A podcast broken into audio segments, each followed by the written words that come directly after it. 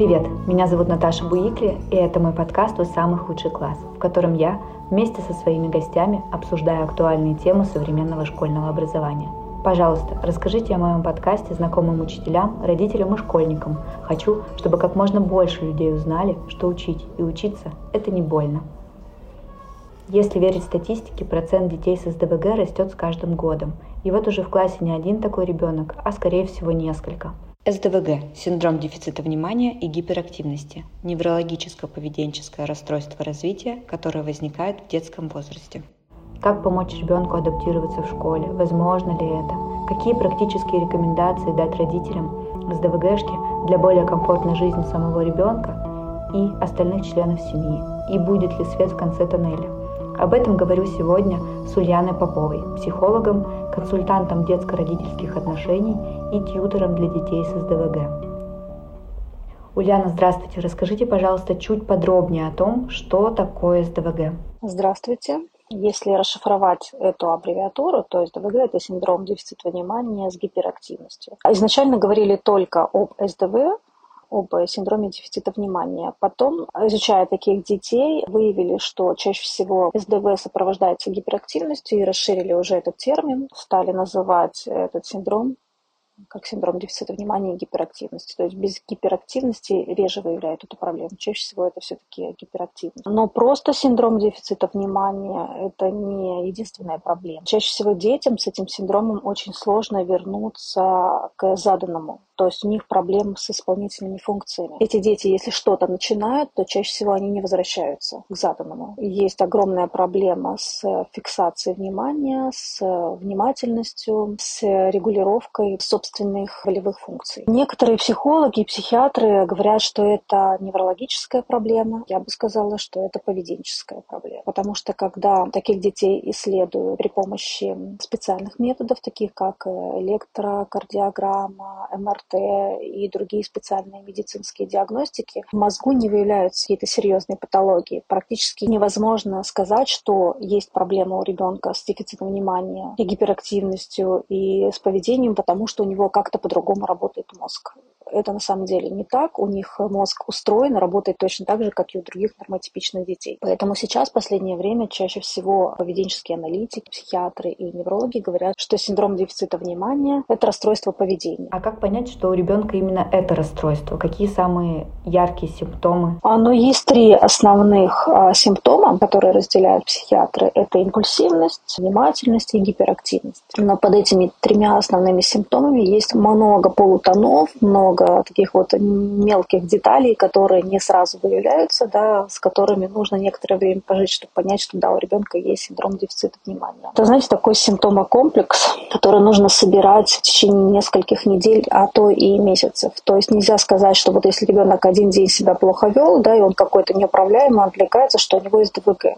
Наблюдать за ребенком нужно месяцами. Если вы замечаете, что у ребенка есть неуспеваемость в школе, в детском саду все было хорошо, он был активным, активным, живым, любознательным, отвлекаемым ребенком, то это не значит, что ему можно поставить ТВГ. Первые какие-то такие предпосылки и первые тревожные звоночки а, звучат в школе, когда ребенок приходит в класс и не справляется с учебной программой. Учителя обращают внимание родителей, что ребенок не успевает уже в первом, втором классе. То есть ребенок витает в облаках, ему очень сложно себя регулировать, есть проблема с саморегуляцией, самоорганизацией. У него очень богатое воображение, он очень тянет тянется к творчеству, его не интересует учеба, он что-то фантазирует, что-то придумывает, что-то изобретает очередной раз. Чаще всего прокрастинирует. И если ему нужно что-то сделать, он это время не рассчитывает, он никогда не успевает. И он никогда не укладывается в то время, которое ему задано. Если ему, например, говорят, 5 минут у тебя на то, чтобы закончить свои дела, то он будет это делать 55 минут. Такие дети очень упрямы, будут до последнего стоять на своем, даже если они не правы. Эти дети очень рассеяны, часто теряют какие-то вещи, что-то забывают. У них очень хорошо с чувством юмора. Уникально, можно даже сказать, чувство юмора. Они очень чувствительны к критике и отказам. Если им сделать замечание и раскритиковать их поведение, они могут даже сказать, ты знаешь, я обиделся и расплачется. Постоянно хочется что-то менять, что-то вносить новое и в свою жизнь, и в жизнь других людей. Тут опять про фантазию. Они очень энергичны, это про гиперактивность. У них э, очень развита, кстати, честность доходящие до откровенности. Они расскажут все, все, что происходит дома. В общем, ребенка такого остановить невозможно. Он пока, значит, все не выложит, он не остановится и не успокоится. И, конечно же, у них есть некоторые искажения негативного восприятия. Все, все, что происходит с ними, они прежде всего воспринимают в негативном ключе. Не видят каких-то положительных моментов, видят только негативные моменты. Поэтому, когда такие дети вырастают, они вспоминают, что у них было тяжелое детство, что с ними никто не дружил, что родители их не понимали в школе, значит, значит, учителя все были плохие, потому что доносили как-то, значит, знания неправильные, предметы были неинтересные, никто, в общем, их не понимал. Вот такие вот особенности у детей с СДВГ. Если родители уже в течение какого-то времени наблюдают за ребенком, недели, месяцы, и подозревают СДВГ, к какому специалисту следует обратиться в первую очередь? Чаще всего родители обращаются к неврологам, потому что им кажется, что у ребенка есть какие-то неврологические проблемы. Но психологи и поведенческие аналитики рекомендуют показать такого ребенка психиатру. И когда родители слышат психиатр, у них резкое отрицание, негатив и страх появляется, что как у моего ребенка есть какие-то психиатрические проблемы, нет, мы к психиатру не пойдем, мы пойдем к неврологу.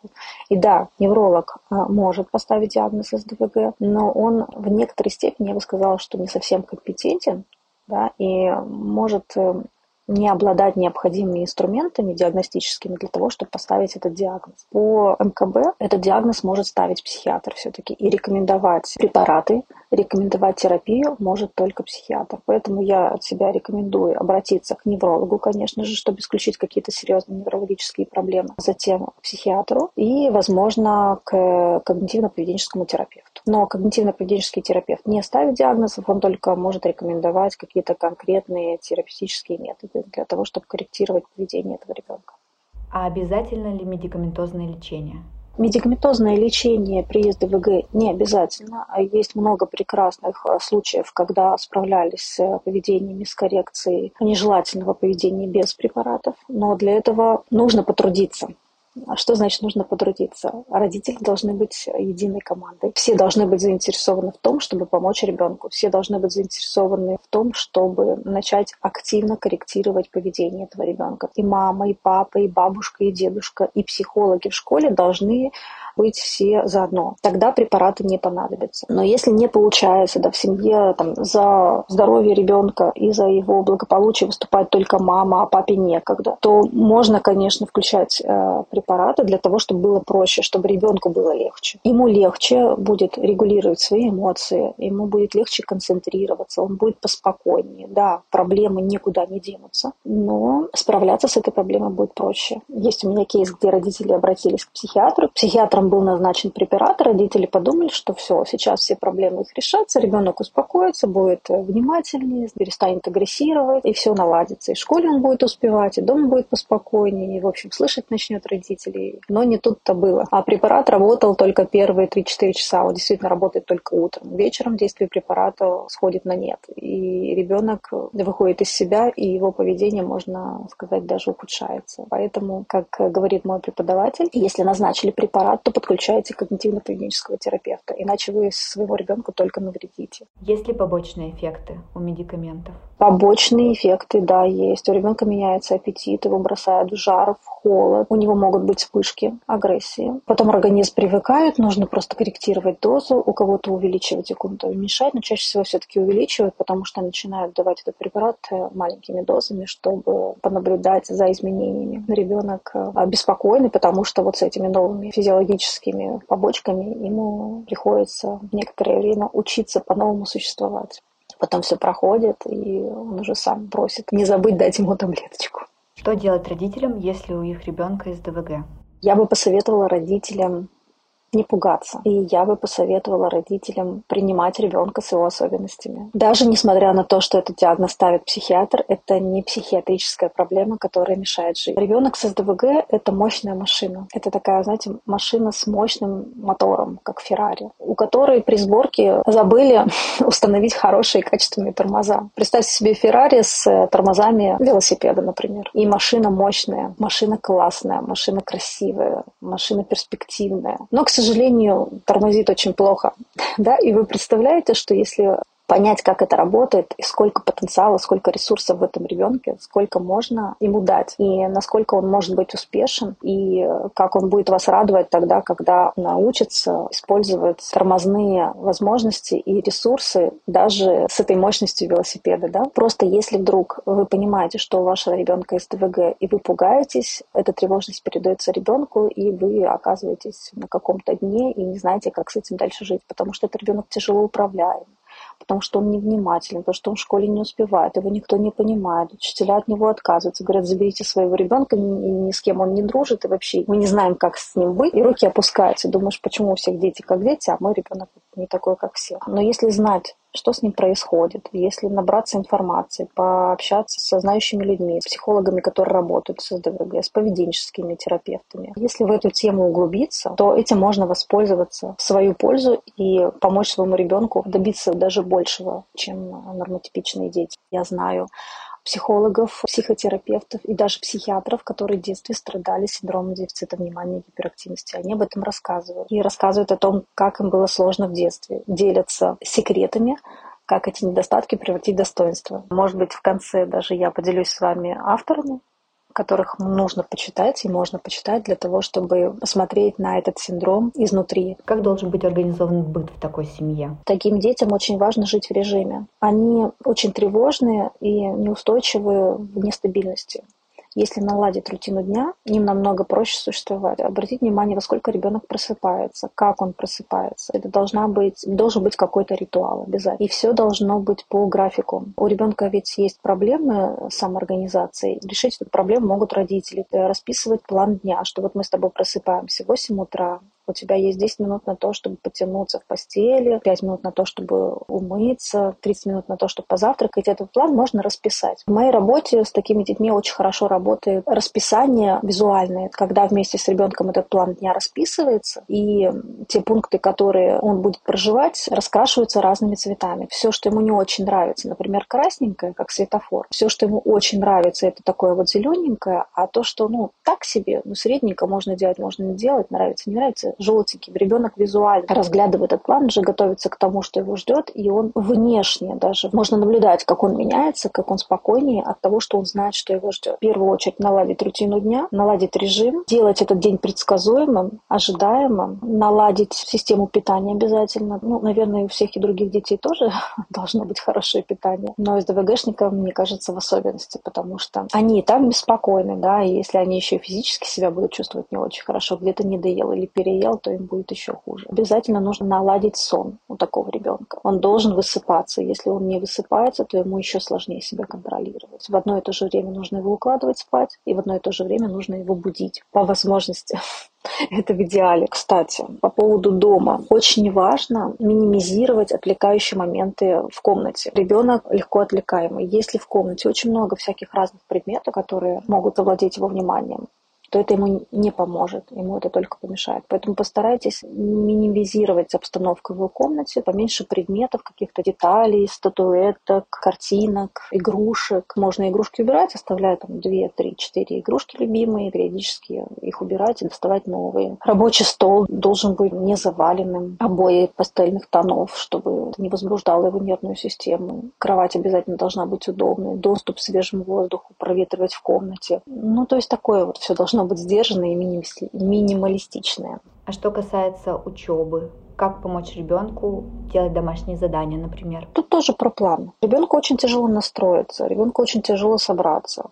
Столько всего интересного, что вспомнить о том, что там есть какая-то домашка, и сесть ее сделать, когда в голове столько идей. И тут я бы сказала, что поможет план. Опять же, можно сказать, что так, Петя, у тебя сегодня уроки есть, э, там нужно сделать русский язык, математику и чтение. Давай мы с тобой вместе подумаем, сколько времени у тебя на это может уйти. И мама вместе с ребенком или тьютер, или кто-то из помощников садится и опять же рисует этот план, делая его максимально понятным и визуальным. Например, мы с тобой с 16.00 до 16.30 делаем математику. Ты математику не очень любишь, да, но мы ее введем красненьким. Это моя идея, и я с ней с удовольствием с вами поделюсь, потому что она работает у многих ДБГшников.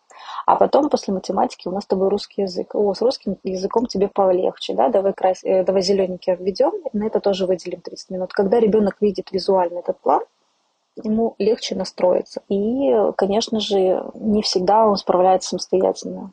У таких детей есть проблемы с самостоятельностью. И посидеть рядом с ними, ему помочь, это бывает большим спасением для ребенка. Рекомендую планировать выполнении домашнего задания рекомендую не пренебрегать своими обязанностями родительскими и все-таки быть рядом с ребенком и помогать ему. Если у вас нет такой возможности, то можно пригласить помощника, кого-то из старших детей, например, посадить рядышком. А какой спорт наиболее подходящий для СДВГшки? При СДВГ я бы рекомендовала спорт, при котором ребенок увидит результаты тут же сразу. Такие дети очень тяжело концентрируются, долгосрочные какие-то перспективы их не увлекают и не цепляют. Если мы ему скажем, что знаешь, ты сейчас, если будешь заниматься футболом, то через пару лет станешь крутым футболистом, и все о тебе узнают, его это не зацепит. Поэтому я рекомендую тот спорт, в котором будет много активности, в котором результат будет виден сразу. Это может быть паркур, а это может быть теннис и настольный, и большой, потому что они видят, сколько они забили мячей. Это может быть скалолазание, потому что они, ребенок видит, каких высот он достиг. Хоккей, фигурное катание, футбол, где результаты не сразу достигаются, только на каких-то соревнованиях и чемпионатах. Это не их. Дети с синдромом СДВГ таким спортом, к сожалению, быстро перегорают. Первое время очень интересно, а потом они говорят, что нет,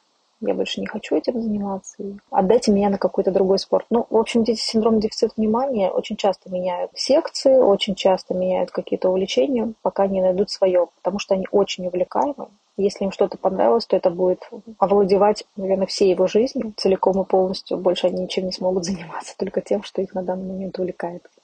Я знаю, что один из симптомов СДВГ – это гиперфокус на том, что интересно. Если ребенок находит такую сферу, он забывает обо всем, сконцентрирован только на этом, и его сложно переключить на что-то другое.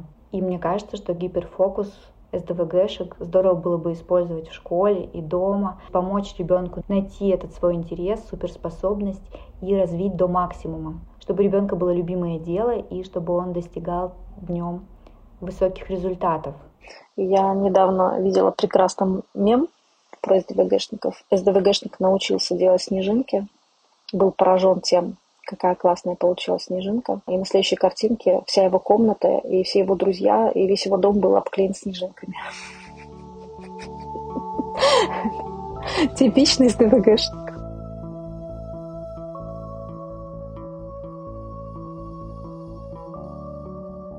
Если ребенок идет в школу, как родителям правильно выстроить взаимоотношения с учителями, со школой в целом и как стать единомышленниками?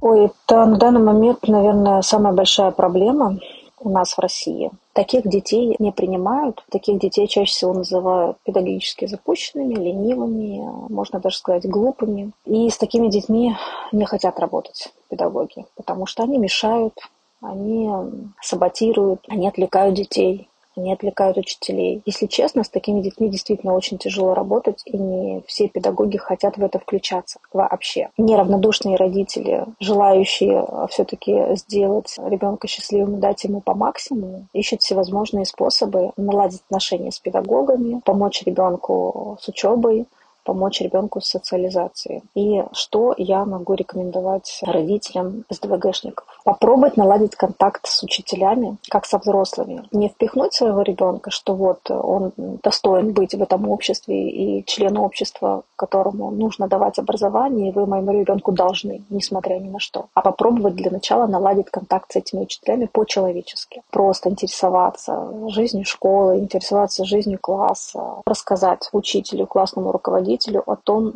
что происходит с ребенком, что такое синдром дефицита внимания и гиперактивности. И если будет заинтересованность от учителя, то вместе с психологом и в лучшем случае тьютером, который может выделить школа или родители самостоятельно могут нанять, совместно работать над поведением и над адаптацией и социализацией этого ребенка в этой школе. То есть если пройтись по пунктам, то это информация, рассказать учителям, что такое синдром дефицита внимания, это внешняя помощь психолога или тьютера, и это максимально максимальная включенность родителя в учебный процесс, контакт с учителем прежде всего. Личный контакт и хорошие отношения. Хочу еще поговорить на эту тему, но с другой стороны, со стороны школы. Может ли учитель настроить учебный процесс так, чтобы никто не пострадал, ни из ДВГшка, ни его одноклассники, ни сам учитель? При условии, конечно, что учитель настроен на такую работу. Да, при условии, что учитель настроен, что учитель заинтересован, что можно сделать. Но если учитель знает об его особенностях и знает об его отвлекаемости, знает об его утомляемости, то он будет давать этому ребенку возможность вставать каждые 5-10 минут со стула и давать ему какие-то задания. Например, там, Петя, Вася, сбегай, смочи тряпочку или там Петя, Вася, раздай тетрадки. Включать его в активность и давать ему какие-то задания. Предусматривать, что ребенок скоро вскачет, предусматривать, что ребенок скоро устанет, что ребенок будет отвлекаться от того, что он переутомился. Его недостатки, его особенности использовать ему во благо. Сделать его своим активным помощником. Такие дети очень любят похвалу, очень любят. И если за любую помощь ребенок услышит свой адрес похвалу, он будет вашим союзником. Я рекомендую учителям использовать особенности этих деток во благо, предугадывать э, какие-то сложности наперед, быть максимально включенными и заинтересованным. У этих детей ведь очень развита интуиция, они чувствуют людей, которые к ним хорошо относятся, и чувствуют людей заинтересованных, и стараются, и исправляются в том случае, когда есть искренность, доброта и желание желание помочь. Со стороны учителя понимание, со стороны ребенка сотрудничество. Другим детям, конечно же, будет сложно некоторое время таким ребенком в классе. Но если этим детям показывать, что он хороший, что у него есть положительные стороны, что с ним интересно дружить, что он необычный, то, может быть, даже и не будет как-то СДВГшник сильно мешать учебному процессу и вносить смуту в этот класс, отвлекать от э, основных каких-то задач. Подумала, что я могу поделиться кейсами из э, своей практики и рассказать, как я приезжала в школу и слушала учителей по поводу того, что вот тяжело, они не понимают, как быть и, в общем, что делать делать с дисциплиной, что делать с тем, что ребенок срывает урок, встает с места, выходит, не хочет слушать, агрессирует, дерется. И я в таких случаях, как уже говорила ранее, рассказывала, что с ним происходит изнутри, почему он встает, почему он дерется, а почему он саботирует. Мое последнее посещение в школе, это была частная школа, ко мне подошла учительница английского и сказала, вы знаете, он бросается бумажками, и он песни поет. Это сильно отвлекает других детей, и я не знаю вообще, что делать, потому что мальчик-то умненький, все понимает, но вот это вот его неусидчивость, эти его песенки сильно отвлекают и меня, и класс. Что нам делать? Я говорю, а вы ведь можете отследить когда с ним это происходит. То есть урок начался, да, чаще всего там спустя 5-10 минут он вскакивает и начинает петь песенки. Это говорит о том, что он устал. Можете ли вы в план своего урока внести как раз исполнение песенок на английском языке? Спустя 5-7 минут у вас по плану урока песни, и вы все вместе их поете. Что касается предметов, которые он бросает, разрешите ему мять пластилин или какой-нибудь такие тянущиеся игрушки, слайм или что-то что такое, потому что когда он делает что-то руками, когда он бросает предмет, он таким образом стимулирует работу головного мозга. Сейчас он хочет вас услышать, ему интересно все, что происходит на уроке, но а, потому как он быстро утомляется, ему нужно стимулировать работу головного мозга, он начинает делать это руками, для того, чтобы понять, что сейчас вы пытаетесь до него донести. И когда учительница поняла, что происходит с этим ребенком, она как бы даже подуспокоилась и стало проще с ним взаимодействовать. Мне кажется, что проблема еще в том, что у учителей недостаточно информации Здорово было бы, если бы психологические службы в школе, тьюторские программы помогали учителям создавать среду для таких ребят, находить инструменты взаимодействия. И вообще, чтобы у учителя был человек, к которому они могут прийти и поделиться своими болями. Согласна. Учителя не знают, но сейчас многие психологи углубляются в этот вопрос и чаще об этом говорят. Появляется много людей, которые специализируются именно на СДГГ, и много просветительской работы сейчас в этом направлении. Поэтому я надеюсь, что скоро ситуация в школах будет меняться и будет проще работать с такими детьми. Я, кстати, просматривала статистику, что если 20 лет назад в классе был один максимум два ребенка с СДВГ, то сейчас, вот вы удивитесь, их 5-7. Статистика растет, таких детей все больше и больше, и образованию придется с этим смириться и обучать преподавателей работать с такими детьми. Тенденция улучшается, нас все больше и больше, и я надеюсь, мы сможем помогать таким детям и корректировать их поведение для того, чтобы это не мешало другим детям, и для того, чтобы им было легче учиться и взаимодействовать с другими людьми. Когда я готовилась к нашему разговору я нашла на Яндекс учебнике курс для учителей. Он называется СДВГ у детей. Рекомендации учителю. Автор этого курса Ирина Лукьянова, российский писатель, журналист и автор книги «Экстремальное материнство», как раз про детей с СДВГ. Это, кстати, сейчас не реклама, а моя искренняя рекомендация. Я даже расстроилась, что узнала об этом курсе только сейчас, а не когда работала в школе и активно вела уроки. Здорово, сбросьте мне потом ссылку. Да, обязательно поделюсь ссылкой и в описании к этому выпуску для слушателей тоже оставлю. Интересно, я бы посмотрела. Потому что на том курсе, который я прошла, было много психологов и родителей, что меня удивило. Пришли на курс родители детей с СДВГ, но так как на этот курс собрали только психологов, выяснилось, что родители сначала обучались на психологических факультетах, чтобы понять, что происходит с ребенком, и только потом пришли на курс терапии семей, воспитывающих детей с СДВГ. Сейчас все больше и больше людей заинтересованных в том, чтобы помочь таким детям. Я знаю, что родители даже уезжают в другие страны в поисках школ школы, потому что и в Европе, и в Америке есть школы, которые помогают адаптироваться таким детям, как раз-таки нацелены на то, чтобы найти сильные стороны ребенка, найти его сферу интересов и развивать это по максимуму. Да, кстати, мы тоже на курсе об этом говорили, что в, в европейских странах, в особенности в Израиле, уже целые направления по работе с такими детьми в школах. А у нас, к сожалению, к этому еще не пришли. Пока этим занимаются психологи, педагоги, тьюторы и детские КПТ-специалисты. В школах об этом не говорят и не заинтересованы. Как я уже говорила, с такими детьми очень тяжело, не хватает терпения. Если ты этого ребенка не понимаешь, если не знаешь, что с ним происходит, не хватает выдержки, не хватает терпения и легче отмахнуться. У учителей в школе 20-30 детей, и они изначально очень быстро выгорают. У них нет физических сил заниматься таким ребенком. Проще закрыть глаза и сказать, что ваш ребенок не успевает, заберите его в другую школу или коррекционный класс, он не справляется. Думаю, что учителям и родителям важно не забывать о себе и обращаться за помощью и поддержкой к специалистам, и тогда они смогут оказать помощь и поддержку ребенку. Это такое классическое «сначала наденьте маску на себя». Таких групп, кстати, очень много. Группа родителей из ДВГ. И есть еще группа поддержки для взрослых с синдромом СДВГ. То есть эта тема развивается. Сейчас очень много информации по поводу коррекции дома, по поводу коррекции в школе. И если быть включенной и заинтересованной, то можно неплохо помочь и себе, и своему ребенку.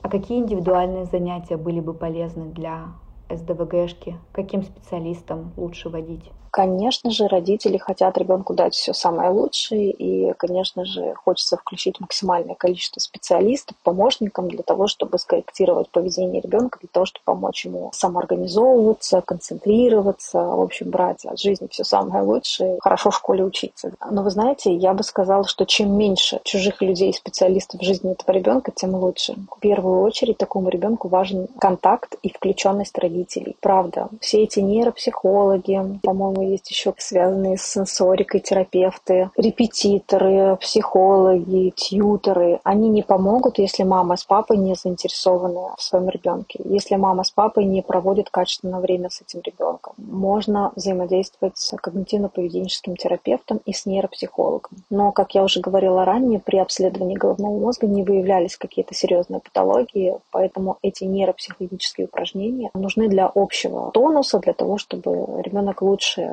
воспринимал информацию в школе для того, чтобы ему легче было учиться. Но это не панацея, это не то, что необходимо для того, чтобы как-то скорректировать его поведение. Все в силах самих родителей, в их заинтересованности. Если родители понимают, что происходит с ребенком, если родители последовательны, если родители устойчивы, если родители заинтересованы, то у них получится больше, чем у специалиста с дипломами правда, и сознаниями. Я вижу семьи, в которых дома проходной двор. Приходят репетиторы, репетитор английского, репетитор математики, психолог, массажист, тренер. И ребенку очень тяжело. Я не вижу каких-то серьезных изменений в его поведении и в его самочувствии. И каждый раз, уходя на личное общение с родителями, я говорю, а вы сегодня с ним разговаривали? А вы сегодня проводили с ним время качественно, без посторонних людей? Ответ родителей меня удивляет и расстраивает. Когда? Мне некогда, я уже устала, я уже не могу. Родители до такой степени чувствуют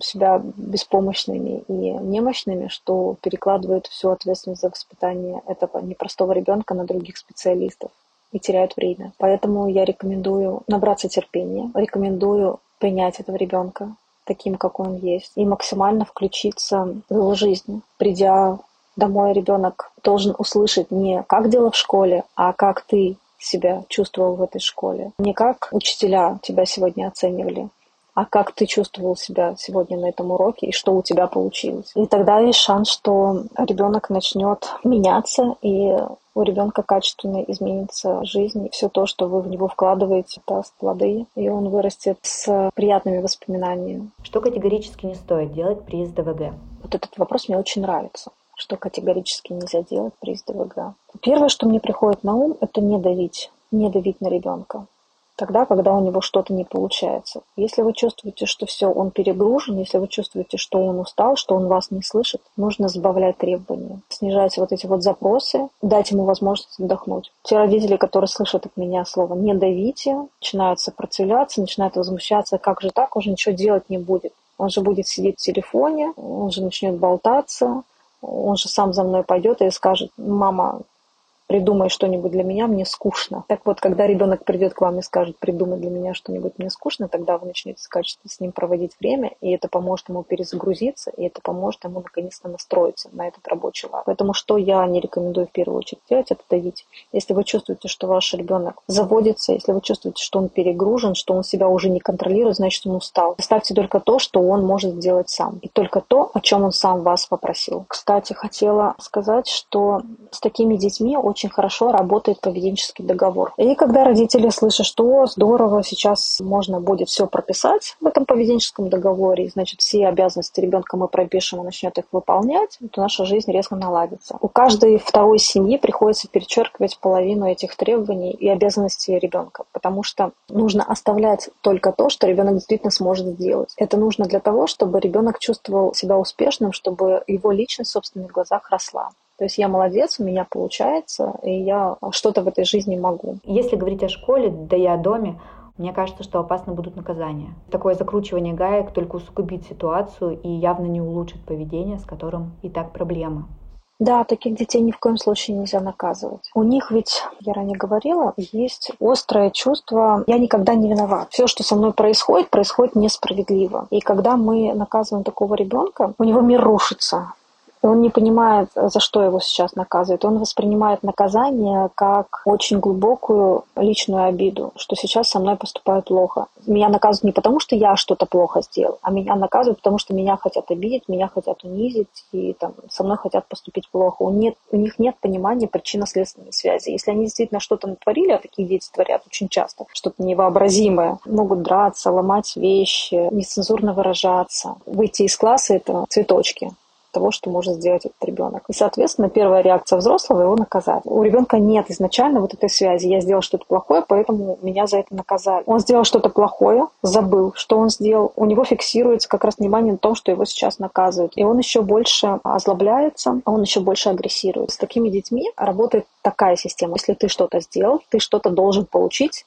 за то, что ты сделал. Мы не лишаем, мы ему что-то выдаем. Например, в школе ребенок а, вышел из класса, потому что ему было неинтересно. Вот такая распространенная проблема. Что может сделать учитель? Позвонить маме, да, мама дома вынесет ему какое-то наказание. Так вот, я рекомендую просто выдать ребенку, выдать ребенку какое-то задание за то, что он нарушил правила поведения в классе. Не забирать, не наказывать, а что-то выдавать. И то это не всегда работает.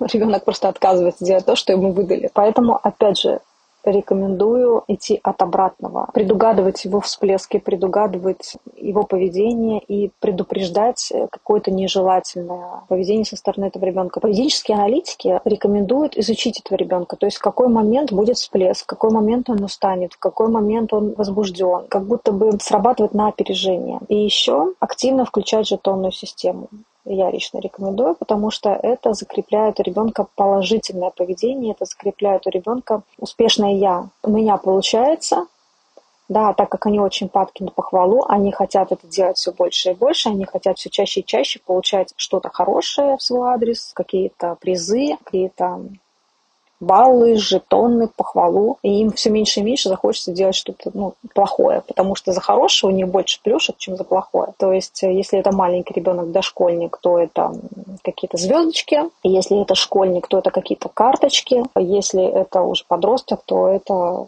какие-то денежные призы, даже можно так, потому что у них есть прямая заинтересованность в заработке.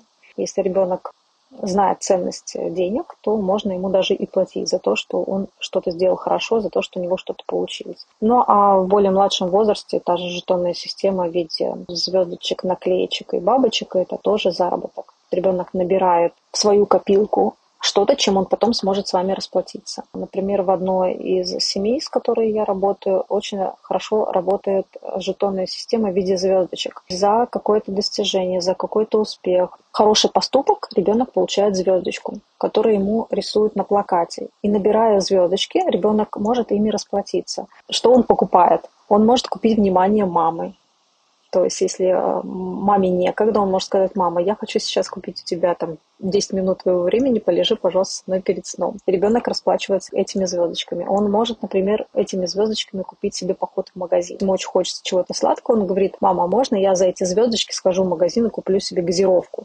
Мама говорит, да, конечно, хорошо. Таким образом, Ребенок учится ставить цели, ребенок видит свои достижения, и у ребенка есть активное взаимодействие с социумом, вступает в эти торгово-рыночные отношения и активно взаимодействует со взрослыми. Ульяна, а дети чаще всего перерастают из ДВГ? Да, перерастают. Проблема остается, но они перерастают эм, внешне, все меньше и меньше, это мешает их социализации. Меньше каких-то видимых проблем. Внутри они остаются, им также тяжело концентрироваться, они такие же невнимательные и также отвлекаются, но э, внешне это практически незаметно. То есть меньше гиперактивности с возрастом. Если в школьном возрасте эти дети очень гиперактивны, то к 13-14 годам они практически избавляются от этого синдрома. Остается только невнимательность и, ну, в основном, да, невнимательность остается. И эмоциональность, да, наверное, так. Импульсивность, кстати, еще остается. Но уже не такая явная, как в школьное время. А как проявляется импульсивность? Ребенок сначала делает, а только потом понимает, что он сделает что-то, что не должен был делать. Кстати, почему э, дети с СДВГ матерятся? На самом деле все дети матерятся, просто мы этого не слышим, они делают это между собой. Так как ребенок с СДВГ тяжело себя контролирует и импульсивен, он это делает только тогда, когда ему пришло это в голову. А приходит ему в голову это очень часто.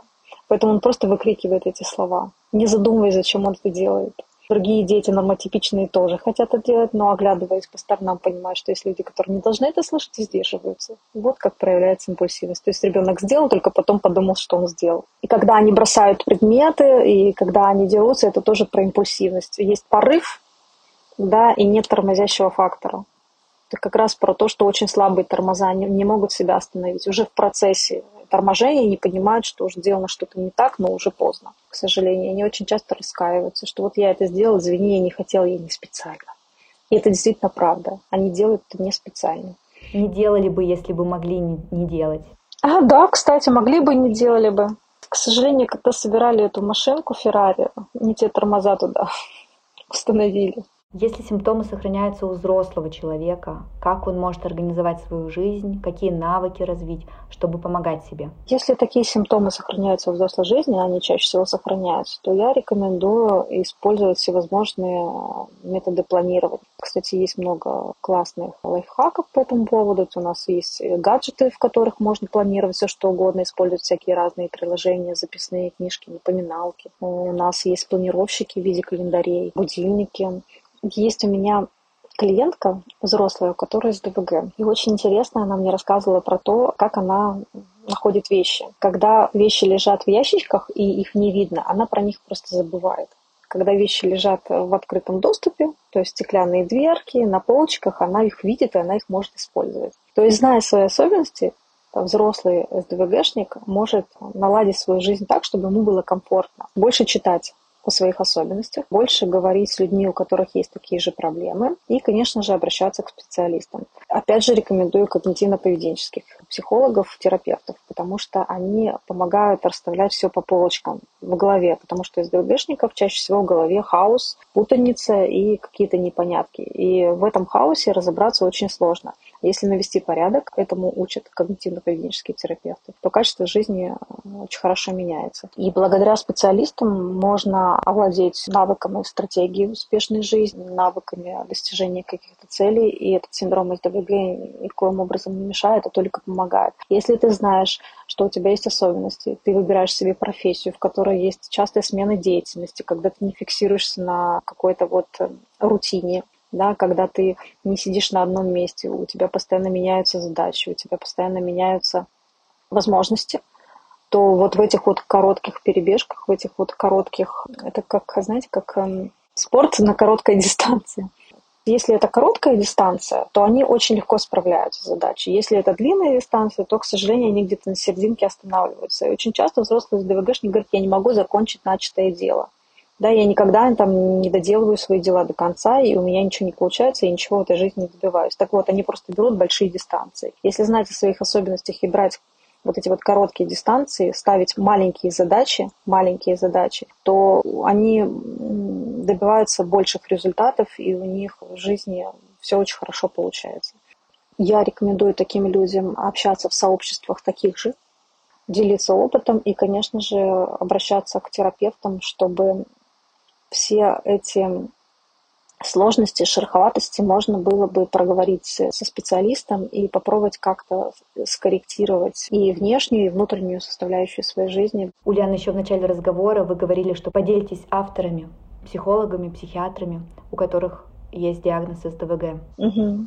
А первая книжка, которую я прочитала, называется «Почему я отвлекаюсь». Я не помню автора, но название «Почему я отвлекаюсь». Пишет эту книгу а, терапевт, который работает с э, клиентами, у которых СДВГ, и делится как раз детскими и взрослыми историями их жизни, когда можно посмотреть на СДВГ под разными углами, и взглядом терапевта, и взглядом пациентов. Далее могу порекомендовать книжку о детях с синдромом СДВГ, про то, как их лучше воспитывать. Эту книгу написал отец ребенка с СДВГ, который сейчас является одним из э, успешных поведенческих аналитиков и обучают терапевтов и психологов по работе с семьями, которые воспитывают таких детей. Эта книжка называется «Когда ребенок не может слушаться» и автор Альберт Фейгельсон.